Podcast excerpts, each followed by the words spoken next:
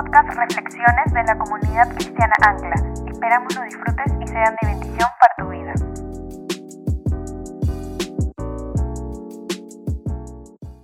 Buenos días con todos.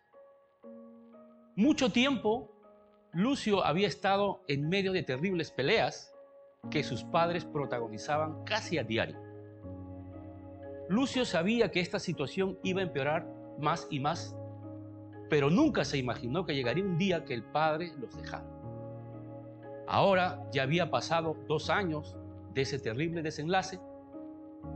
Papá le había prometido comunicarse con él cuando pudiera. Tú seguirás siendo mi hijo, eso nunca cambiará, te lo prometo. Eso le dijo cuando se fue. Ahora, estas palabras le dan vuelta en la cabeza a Lucio. Ayer fue su cumpleaños y su padre ni lo llamó. Aun cuando no hayas sufrido una desilusión amarga y dolorosa como la de Lucio, todos hemos tenido que afrontar algunos desalientos. Alguien te falla, algo va mal, un plan no ha resultado, quiebra tu empresa, se malogra tu negocio, un amigo te dice algo cruel, un sueño se desvanece, sacamos mala calificación. No podemos evitarlo. El desaliento es parte de la vida. Entonces, ¿cómo lo superamos? Aquí tienes una lista bastante importante. ¿Cuál alternativa describe mejor lo que haces cuando estás deprimido? Por ejemplo, me aparto de todos porque no soy feliz como ellos. Me pongo de mal humor y con mi cara incomodo a muchos. Arrojo cosas al suelo.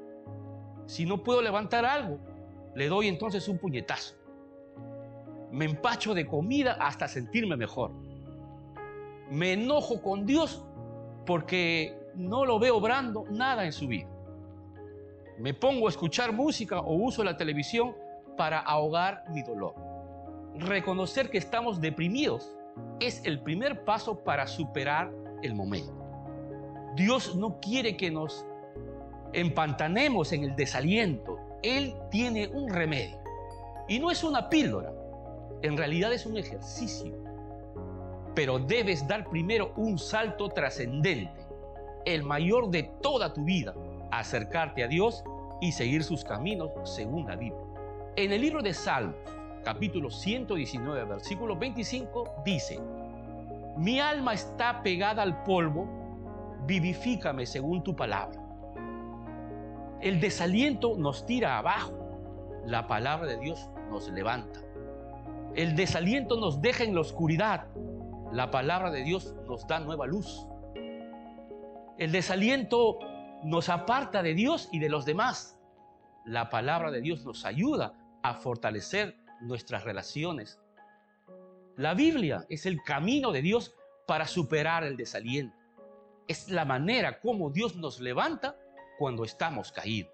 Si te has tomado el tiempo para oír esto, entonces puedes tener cualquiera de estas dos actitudes.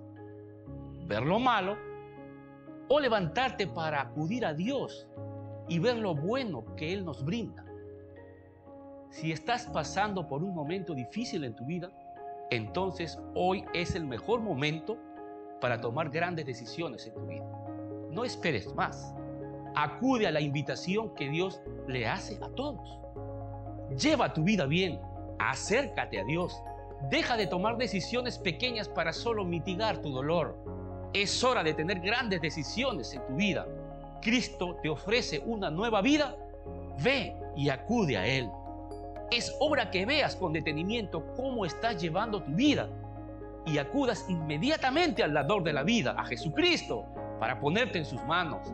Experimentarás el verdadero amor a tal extremo que transformará tu vida y con tu testimonio también a los que te rodean. No esperes más, ven a Cristo y nacerá en ti una nueva esperanza de vida. Dios te bendiga.